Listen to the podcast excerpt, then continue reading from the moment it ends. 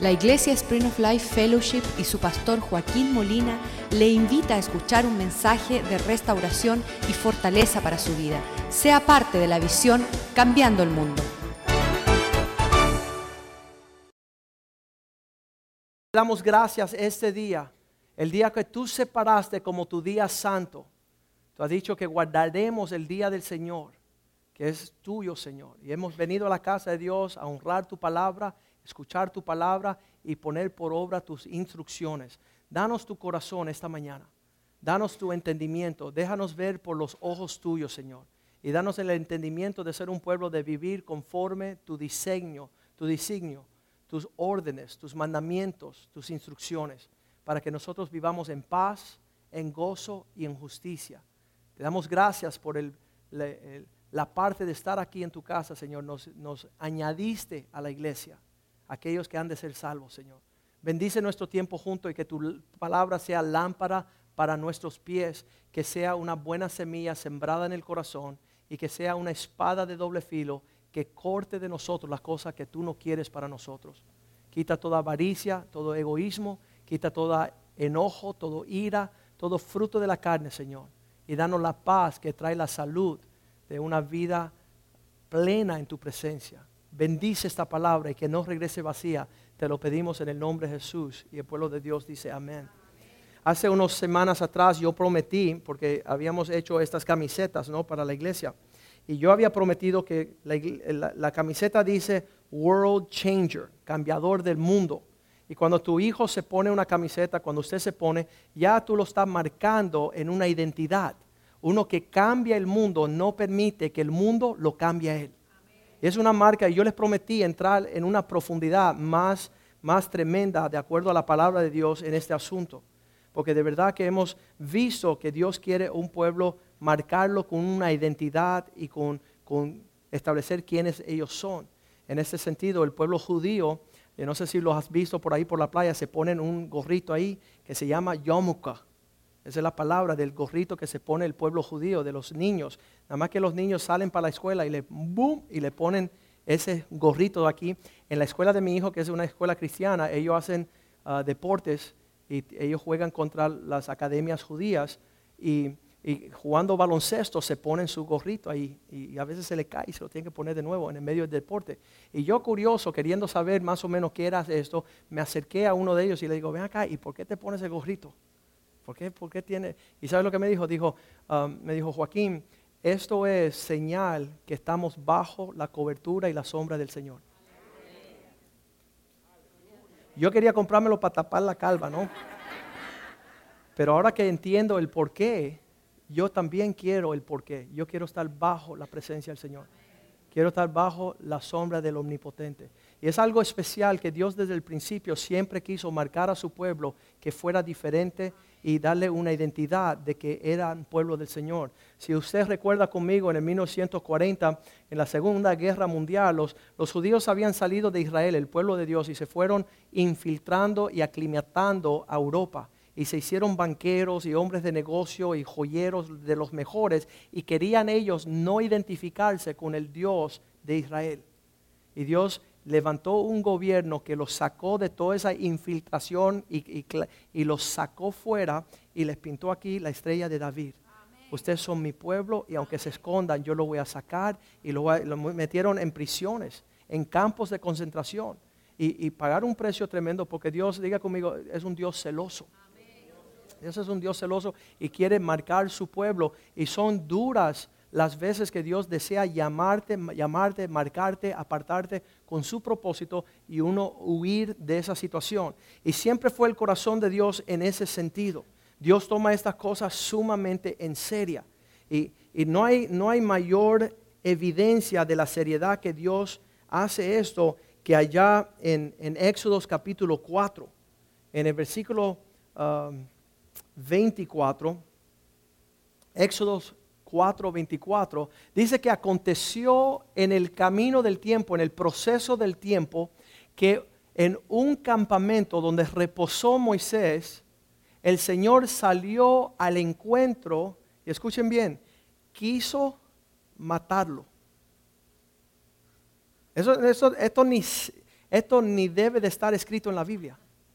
Que Dios quiera matar su, su atleta número uno, su, eh, su primordial escogido Moisés. Dios se enfrenta a la salida con Moisés y tiene intenciones de traer tal destrucción sobre su vida a nivel de exterminarlo fulminantemente. Y tú dices, pero ¿y por qué Dios es tan agresivo? ¿Por qué la furia del Señor? El próximo versículo 25 te muestra un porqué. Entonces su esposa, Séfora, tomó una piedra pedernal afilado y cortó el propucio de su hijo y los echó a los pies de Moisés, diciendo, a la verdad tú eres un esposo de sangre.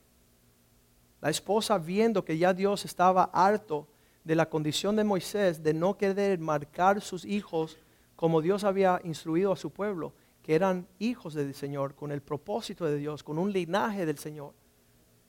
Dice que Dios iba a matarlo, exterminarlo, hasta que la esposa rápidamente fue, agarró a su hijo, le cortó el propucio prepucio y lo tiró delante de Moisés. Casi como que eh, en ese encuentro que Dios iba a traer un juicio sobre este hombre, la esposa interviene y el versículo 26 dice, y eso apaciguó el corazón.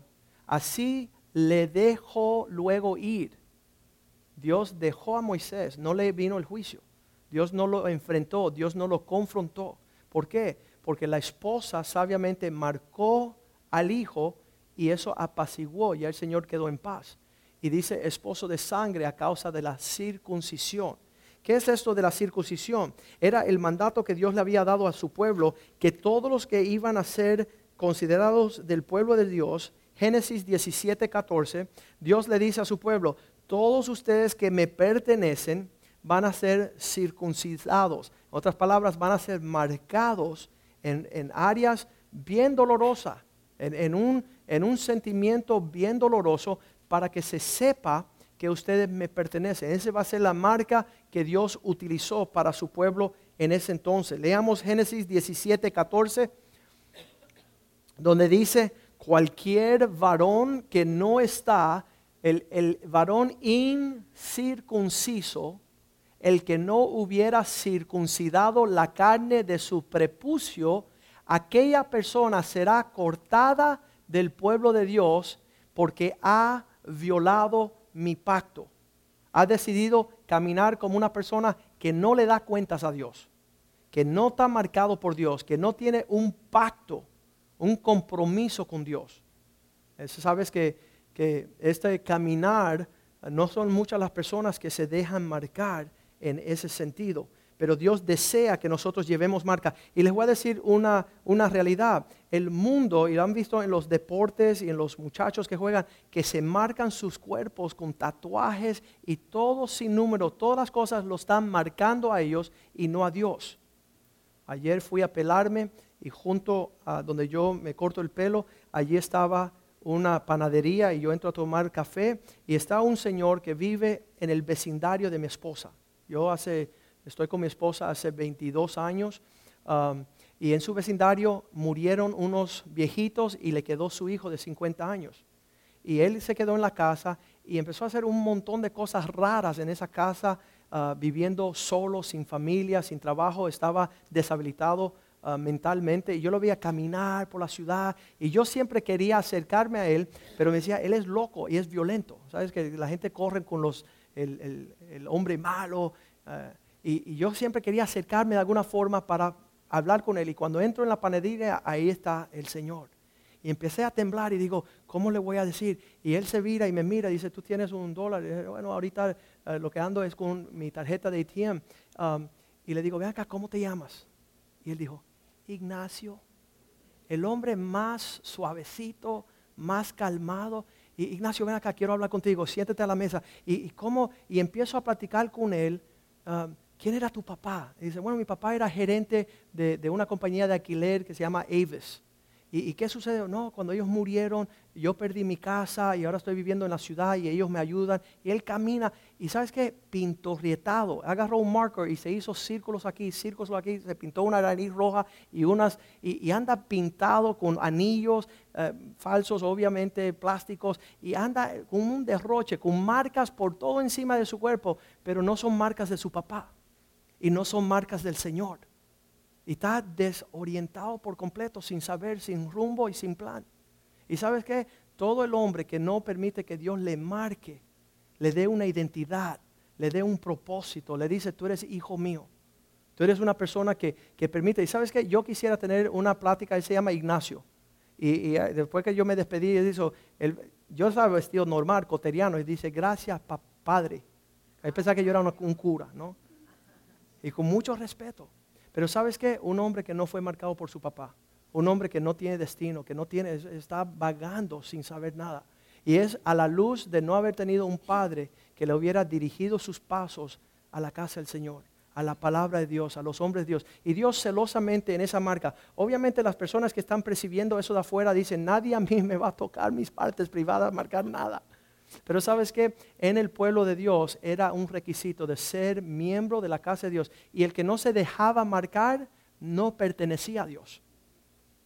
Había violado el pacto que Dios tenía. Entonces, obviamente, en toda esta encrucijada, vemos que al acontecimientos allá en Josué, capítulo 5, versículo 2, cuando ellos entraron a la tierra prometida, había toda una generación que no se habían circuncidado.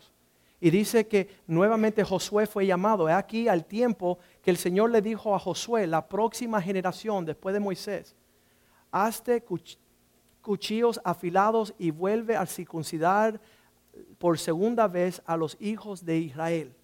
Marca mi pueblo, marca mi pueblo. Deje que ellos lleven una señal de que me pertenecen.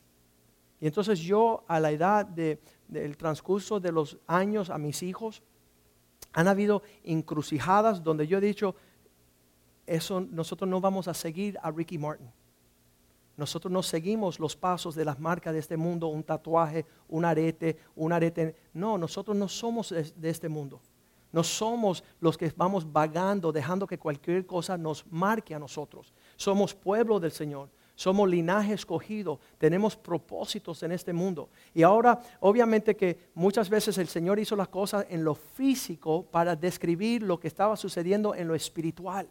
Porque después del primer servicio llegaron unos hombres y dijeron, pastor, estoy listo para que tú me circuncides.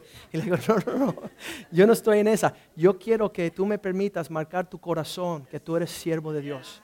Que tú me permitas decirte algo que te duela en lo más íntimo para que tú te separes, para que te conozcan como un hijo de Dios. Y eso es el concepto de lo que Dios está hablándonos en este día. También vemos que el Señor desde un principio siempre eh, enseñó marcas para librar su pueblo.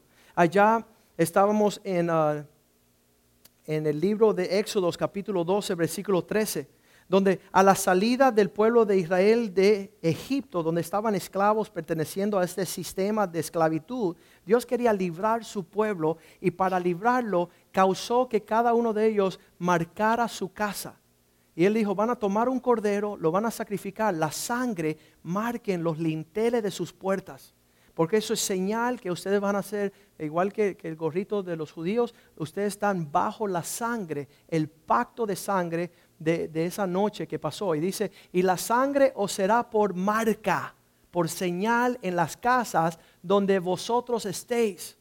Y veré la sangre y pasaré de vosotros y no habrá en vosotros plaga de mortandad cuando venga a herir la tierra de Egipto. Cuando venga un juicio del Señor con ellos que no le pertenecen al Señor por causa de la maldad de sus obras, el pueblo de Dios tiene la sangre de Cristo sobre ellos para librarse de ese ángel destructor. Vemos la segunda parte de ese escrito en el versículo 23, donde nuevamente dice que a la luz de esa marca que se puso, porque el Señor pasará hiriendo a los egipcios y cuando vea la sangre, la marca, esa sangre en el dintel y en los dos postes de la puerta, pasará el Señor aquella puerta y no dejará entrar al destructor en vuestras casas para herir.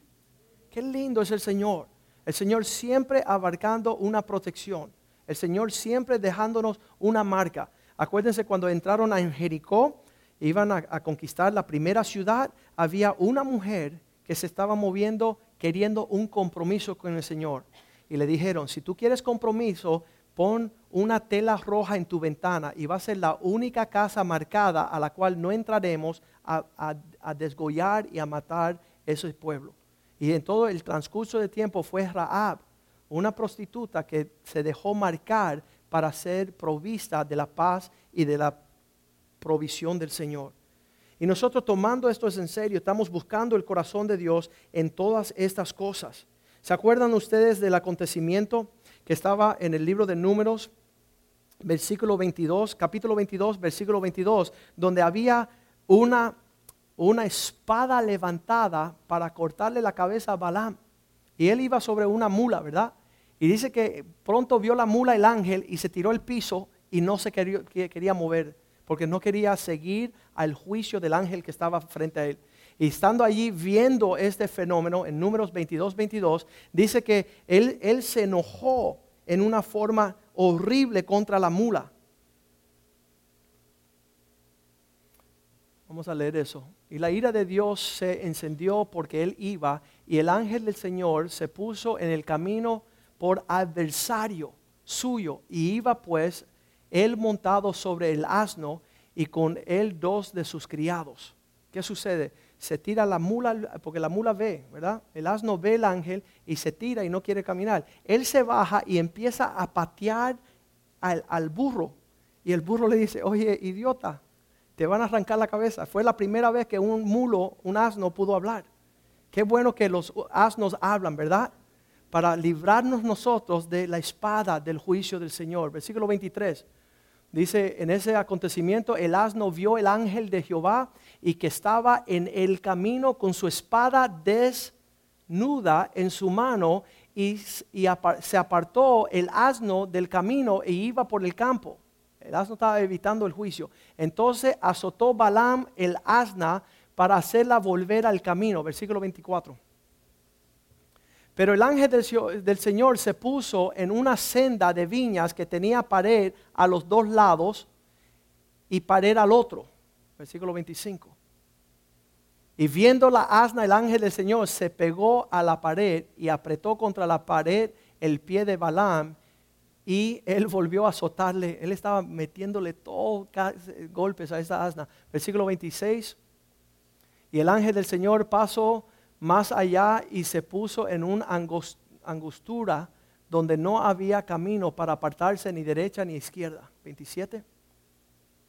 Y viendo el asna que el ángel del Señor se echó debajo de Balaam y Balaam se enojó y azotó al asna con un palo. Ya le estaba dando palazos. Esta asna, ¿qué le pasa? ¿Qué le pasa?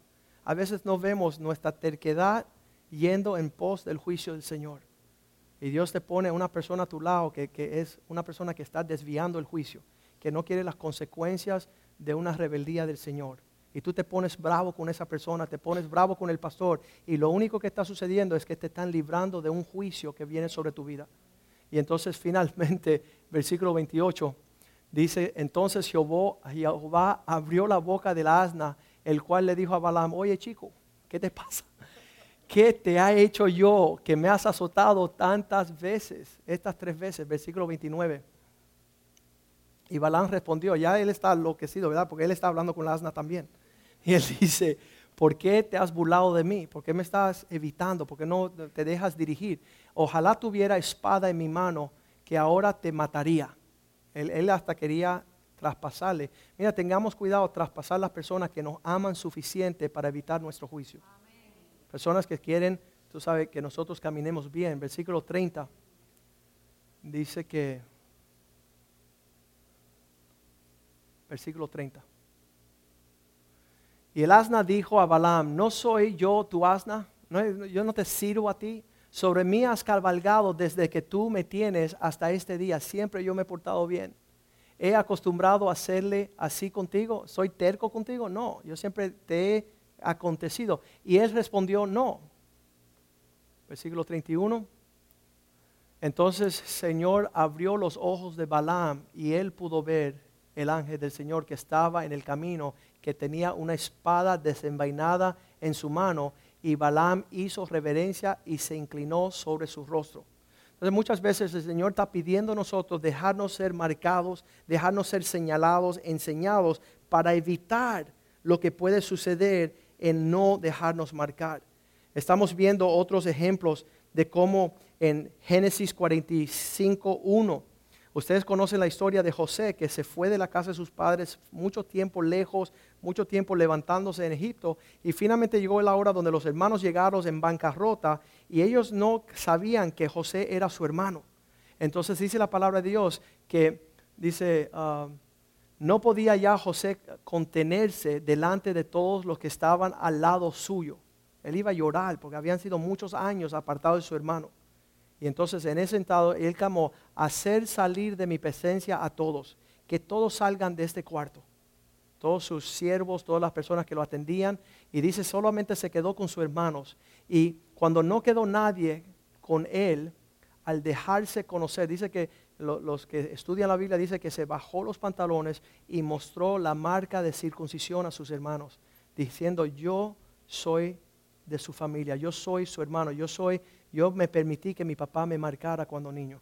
Yo permití entrar en un pacto como ser, pertenecer parte del pueblo de Dios. Y dice, al dejarse conocer José a sus hermanos, le mostró, hey, yo estoy andando bien, permitiendo que mi padre me marque como perteneciendo a la familia en todo este caso. En el libro de los Hechos, en el Nuevo Testamento, muchas personas dicen, ah, todo esto que me estás hablando es costumbres del Viejo Testamento. Pero vemos en las jornadas de Pablo, allá en Hechos 16, ah, versículo 3, que Pablo se hace, vamos a empezar en el versículo 1, Hechos 16, 1. Dice, Pablo al llegar a una ciudad, a una ciudad llamada Derby Listra, y es aquí que, que conoció un cierto discípulo llamado Timoteo él era hijo de una mamá judía, pero de un papá que era griego.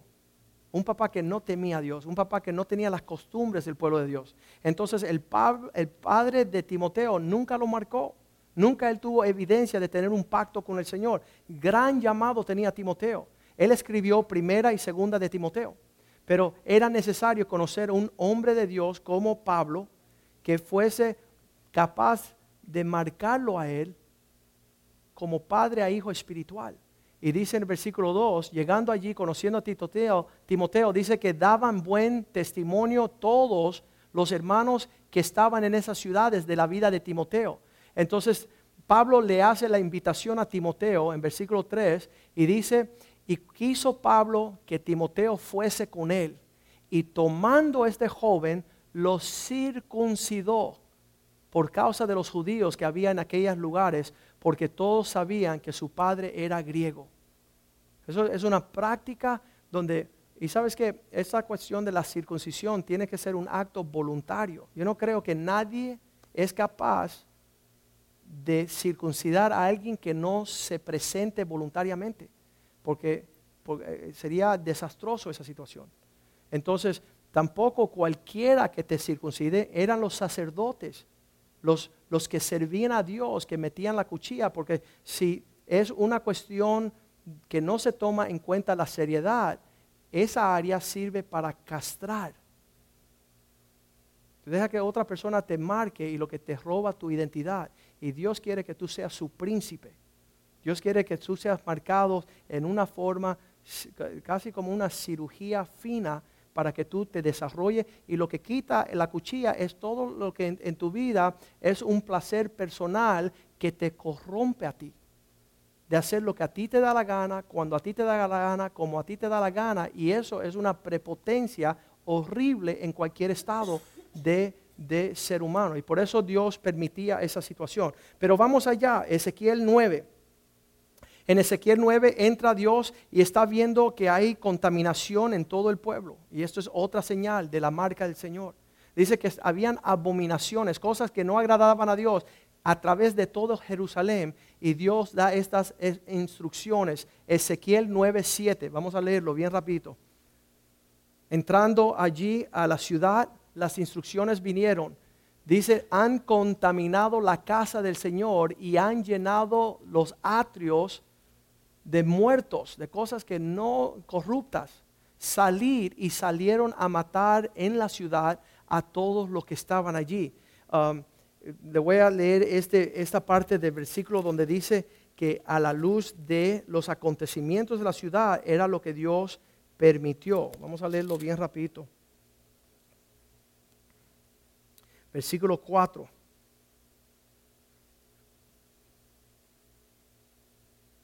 Dice, y le dijo el Señor, pasa por en medio de la ciudad, por en medio de Jerusalén, y ponle una marca a la frente de los hombres que cargan el dolor, que gimen y que están llorando a causa de las cosas mal hechas en medio de mi pueblo. Ponle una marquita a esa persona que toma las cosas de Dios en serio. El versículo 5 dice, después que ya la marquita está sobre esa gente, y a los otros dijo, oyéndolo, pasar por la ciudad en pos de él, sigue el primer ángel, y mata y no perdone vuestro ojo, ni tengas misericordia sobre aquellos que no están tomando las cosas de Dios en serio.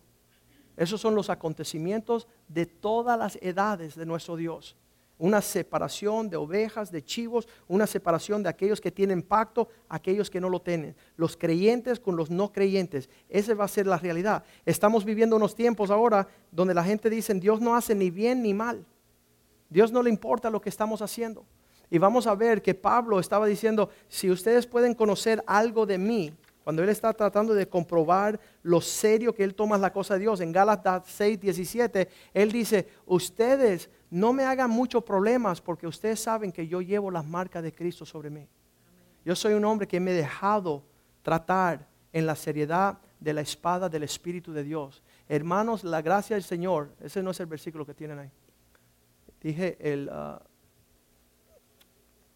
6.17. Ah, de aquí en adelante nadie me moleste, porque yo traigo en mi cuerpo las marcas del Señor Jesús las consecuencias de obedecer, las consecuencias de alinearme con el pueblo de Dios, las consecuencias de entrar en pacto con Dios. Yo soy un hombre que cuando ven el corrido de mi vida, dice Pablo, han visto que yo me he permitido sufrir, que me marquen como un hombre de pacto, un hombre de compromiso, un hombre de obediencia, un hombre que no estoy vagando como haciendo lo que me da la gana. Y ese es el testimonio que tenía Pablo dándole a él la autoridad de hablarnos en ese sentido. En 1 Corintios 11:10, Pablo está escribiendo ahí y dice, las mujeres en esos tiempos se ponían una cobertura en su cabeza como señal de obediencia. Es otra marca. Y dice, por lo cual la mujer debe tener señal que está bajo la autoridad sobre su cabeza, llevando por causa de los poderes espirituales, por causa de los ángeles. Los demonios no se meten, escuchen bien, con una persona bajo de autoridad. Una persona que está bajo la sombra del Altísimo tiene la protección del Señor. A mis hijos siempre desde chiquito les he enseñado, cuando usted quiere que el diablo no se metan con ellos, vayan, vayan siempre bajo la autoridad del permiso de sus padres. Honre tu padre y tu madre para que te vaya bien en todo camino y te salga todas las cosas bien. Y cuando ellos salen de, a desobediencia, están bajo la influencia y el trato y los elementos, esos demonios que están para meterse con los rebeldes. Cuando yo y mi esposa nos vamos de viaje misionero, los hijos se quedan aquí con mis abuelos, con los suegros, los abuelos de ellos, le digo todo bajo la cobertura, pidan permiso para todo, estén bajo la obediencia, porque ahí es un lugar secreto del Señor. Dios te guarda en tu entrada y tu salida. Un joven aquí en la ciudad de Miami, en una escuela hace poco, uh, diría unos 3, 4 años, se metió con unos amigos a no a faltar a clase por la mañana. Y se metió en los baños a esperar que el timbre sonaran y esconderse de las autoridades. Uno de los muchachos le llamaron, le dice, ven acá, te quiero enseñar algo dentro del establo, dentro del baño. Y cuando él entró, lo desgolló y lo mató ahí en una forma bien horrible. Si ese muchacho estuviera en su clase, bajo su autoridad, se hubiera librado de esa maldad. Y nosotros tenemos que enseñar a nuestros hijos siempre a habitar bajo la sombra del Señor en ese sentido de permisos. Ahí vemos otro ejemplo de la mujer que se cubre su cabeza como símbolo de autoridad. Y ahora vamos a hablar de este asunto, que podemos tener muchos símbolos externos y tener un corazón corrupto. Escucharon la historia del joven que estaba en la escuela y la maestra le dijo, siéntate, y él no se sentaba, siéntate, y él no se sentaba. Finalmente lo agarró el maestro, el profesor, y lo sentó a la fuerza, y él dijo, por dentro estoy parado. Quiere decir que tú puedes vestirte de todo lo que hemos hablado hoy, tener todo, pero por dentro tú sigues parado tú sigues no honrando a Dios, sigues resistiendo, rebelándote, desobedeciendo. Y no, Dios no quiere eso. Por eso nos habla bien tremendo en Romanos capítulo 2, versículo 28, que esta circuncisión no es externa, sino es la circuncisión interna del corazón. Dios quiere sacarla ahí. Dice, pues el judío no es aquel que exteriormente eh, se muestra tener la circuncisión, ni es la circuncisión la que se hace exteriormente en la carne versículo 29. Sino que el verdadero escogido del Señor lo es interiormente y es la circuncisión del corazón y del espíritu, no de acuerdo a mandamientos de hombre, la cual es alabanza cual no viene de los hombres, sino de Dios. Tú no estás tratando de hacer estas cosas porque quiere impresionar a los religiosos que llegan a la iglesia con su Biblia, aleluya, y por dentro son unos diablos. Eso no es el lío. Tú estás haciendo estas cosas porque tú quieres agradar a Dios y tener el fluir de su protección, su provisión sobre tu vida. Y entonces una circuncisión no física, no externa, ah, pero sino interior. En el libro de Colosenses capítulo 2, versículo 11, también Pablo escribe estas palabras diciendo, acuérdense que esto no es una circuncisión por las manos de los hombres, sino es un trato de Dios interno, siendo sepultados con Él en el bautismo el, bautizarse es esa primera parte donde tú voluntariamente dices, Señor, ok, ya márcame, soy bautizado. Soy uno de los bautizados. Hay muchos que no se quieren bautizar, no se quieren marcar. Pero el bautismo es una marca, el cual fuiste también resucitados mediante la fe en el poder de Dios con levantar de los muertos. Ellos pensaban, los cristianos primitivos, que si tú no te bautizabas, no ibas al cielo. Entonces lo primero que hacía un cristiano cuando creía es bautizarse, para ya ser señalado como uno de los que se iba para el cielo versículo 13, dice, y a vosotros estando muertos en pecado y, ah, y en la incircuncisión, cuando hacíamos lo que nos daba la gana de vuestra carne, os dio vida juntamente perdonando todos nuestros pecados. En el libro de Jeremías también vemos eh, capítulo 4, versículo 3, Jeremías 4, 3 dice que el Señor también allí le habló bien fuerte a su pueblo, porque así dice el Señor a todo varón judío de su pueblo y de Jerusalén. Harán el campo de vuestros, de vosotros. Él dice, el corazón era como un campo de, una tierra dura. Lo que tú tienes que hacer para que, tener un cultivo, tienes que meterle bien fuerte ¡ah! y romper esa arena endurecida para vosotros y no sembréis entre espinos. Aquí esta mañana, ahí, yo me paso la vida sembrando semillas y hay algunas personas que van a permitir entrar la palabra del Señor y van a florecer y tener frutos del pueblo de Dios. Y otros dicen, no, aquí no va a entrar nada y sus vidas espinas. No hay fruto, no hay evidencia de haber recibido la palabra del Señor. Versículo 4 dice así, um, circuncidados al Señor y quitar el prepucio de vuestro corazón. Viste que, que la marca de los judíos externa solamente era Dios tratando de señalarle algo interno. Dice, vuestros corazones, varones de Judá y moradas de Jerusalén, no sea que mi ira salga como fuego y se enciende y no haya quien la pague por la maldad de vuestras obras. No eviten que Dios les marque, no eviten ser llamados pueblo del Señor. Y sabes, vemos allá en Apocalipsis, ya estamos terminando, en el libro de Apocalipsis, que es el último libro de la Biblia, vemos allá la muestra también de lo que Dios hará. Capítulo 7, versículo 1. En los últimos tiempos habrá una época donde Dios mandará los ángeles. Después de esto vi a los cuatro ángeles en pie sobre los cuatro ángulos de la tierra, que detenían las cuatro vientos de la tierra para que no soplase viento alguno sobre la faz de la tierra, ni sobre el mar, ni sobre ningún árbol. Versículo 2 Vi también a otro ángel que subía de donde sale el sol y tenía el sello, la marca del Dios vivo. Y clamó con gran voz a los cuatro ángeles a quienes les había dado el poder de hacer daño a la tierra y al mar. Versículo 3.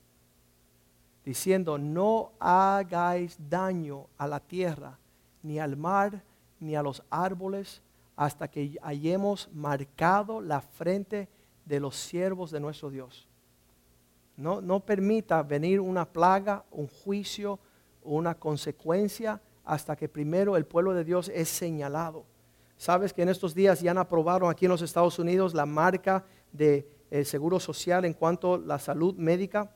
La palabra de Dios dice en Apocalipsis 13, 16 que vendrá el día donde Satanás quiere imitar a Dios y él quiere marcar a los suyos. Eso viene pronto. Cuando a mí me dijeron eso de joven, adolescente, 16 años, yo decía, no en mi vida, en mi vida eso es absurdo, que marquen a nadie para comprar y vender. Y estamos viendo los comerciales, los descubrimientos, las leyes, ya están comenzando todo ese proceso.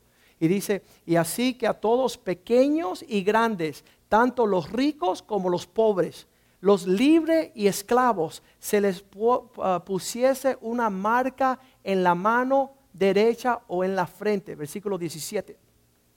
Y que ninguno pudiese comprar ni vender si no tuviese la marca o el nombre de la bestia o el número de su nombre. Versículo 18. Aquí hay sabiduría. El que tiene entendimiento cuente el número de la bestia, pues es el número del hombre y su número es 666. ¿Sabes qué? Eso significa me, myself and I. Es el egoísmo de un hombre prepotente que dice primero yo, después yo y último yo. Esa es la marca destructora de Satanás, de la bestia. Un hombre que solo vive para él, solo, solo se deleita él mismo. No tiene gesto de buscar cosas a favor de su creador. ¿Sabes qué? Allí vemos que Pablo dice a Timoteo, él dice, Timoteo, no te dejes marcar por cualquier cosa. La marca del Señor se encuentra en 2 de Timoteo 2.19. Dice, el sello del Señor, el fundamento del Señor es seguro. 19. Pero el fundamento de Dios es firme. Esto sobre lo que Dios ha puesto no se va a mover. Teniendo este, esta marca o este sello, el Señor conoce a los suyos, a los que son suyos. Por eso apártese de iniquidad todo aquel que se llame cristiano. La palabra iniquidad significa esa persona que hace lo que le da la gana, cuando le da la gana, como le da la gana, con quien le da la gana, las veces que le da la gana. Esa es la marca de la bestia. Pero la marca del Señor es el que no hace lo que le da la gana, cuando no le da la gana, como no le da la gana con quienes no, las veces que Dios le da la gana. Una persona sujeta al Señor. Una persona que está viviendo, mostrando las marcas del Señor sobre su vida. La marca de Jesús es, Señor, no se haga mi voluntad, mas se haga la tuya. Él es el que dejó eh, la, primicia de esta marca en la cosa del Señor. Pongámonos de pies en esta mañana y démosle gracias al Señor por su palabra. ¿Sabes qué? Es lindo estar en la casa de Dios y empezar a alinear nuestro corazón. ¿Sabes por qué? Porque allá vamos a vivir una eternidad. Aquí los momentos son ligeros y son rápidos. Pero permitamos que el Señor pueda hacer una obra linda en nuestras vidas. Permitamos que el Señor pueda venir a marcarnos en un sentido. ¿Sabes por qué? Porque estamos viviendo tiempos en que cristianos están haciendo lo que le da la gana, como le da la gana, las veces, y se llaman cristianos. Y eso no es un cristiano, ni es miembro de la casa de Dios, ni es parte de la familia de Dios. ¿Sabes por qué? Porque no ha dejado que papá lo marque. No ha permitido voluntariamente presentarse para que el Señor saque de su vida aquello que lo va a llevar a la perdición. Y por eso siempre Dios nos dio un prototipo físico de lo que estaba predicando. En Gálatas 1.8 dice, tengan cuidado porque vendrán hombres que van a estar predicando otro Cristo, otro Jesús, otro Evangelio. El Evangelio de que todas las cosas son suaves, todo es permitido, ah, haga lo que le dé la gana. Dice, más si aún nosotros, mira lo que dice Pablo en Gálatas 1.8, más si aún nosotros, siervos de Dios, o un ángel mismo del cielo, te viene a predicar otro evangelio diferente que el que te hemos anunciado, sea una maldición. Qué horrible que estamos viviendo tiempos donde los pastores le están diciendo a los jóvenes, tatuaje sí, cómo no, arete, cómo no, píntate, embárrate, camina, anda, anda eh, y tráeme los diezmos. Porque no quiere comprometerse a hablar la palabra del Señor. Pero esta mañana Dios ha sido fiel y Dios quiere marcarte. Deja que te marque un bautismo de agua. Deja que te marque un bautismo del Espíritu. Deja que te marque con una camiseta de la iglesia diciendo que tú vas a cambiar el mundo. Oye, te van a llamar hasta idiota. Pero tú dices, soy marcado por el Señor. Si me encuentro un gorrito, eso me lo pongo también. Quiero pertenecer a Jesús. Quiero pertenecer a Dios. Quiero que mis hijos, quiero que mis hijos sean reconocidos a la legua. Tú puedes ver a mi hijo de lejos. Eso es cómico porque mi hijo mayor esta mañana, alguien le está diciendo, ven acá y tú toma. Y él dice, no, hace 17 años atrás lo dejé. Y él tiene 17 años, quiere decir que nunca lo hizo. Qué lindo. A mí eso para mí es una bendición, ser papá de un hijo que cambia el mundo, que es radical, que se ha dejado marcar de una forma preciosa. Así que ustedes, vamos ahora nosotros decirles, sí Señor, márcanos, tráenos al redil. ¿Sabes qué? Ese es el privilegio de haber sido adoptado como hijos del Señor. Somos torpes, Él lo sabe. Él sabe todas nuestras cosas y nos amó aún cuando estábamos en lo peor. Cuanto más ahora que, estamos acá y estamos queriendo. Y el Señor tiene toda la provisión para cargarnos y marcarnos y embarrarnos que somos de Él. Amén. Vamos a, a escuchar esta canción y usted prepara su corazón porque al ratito vamos a orar y darle gracias al Señor.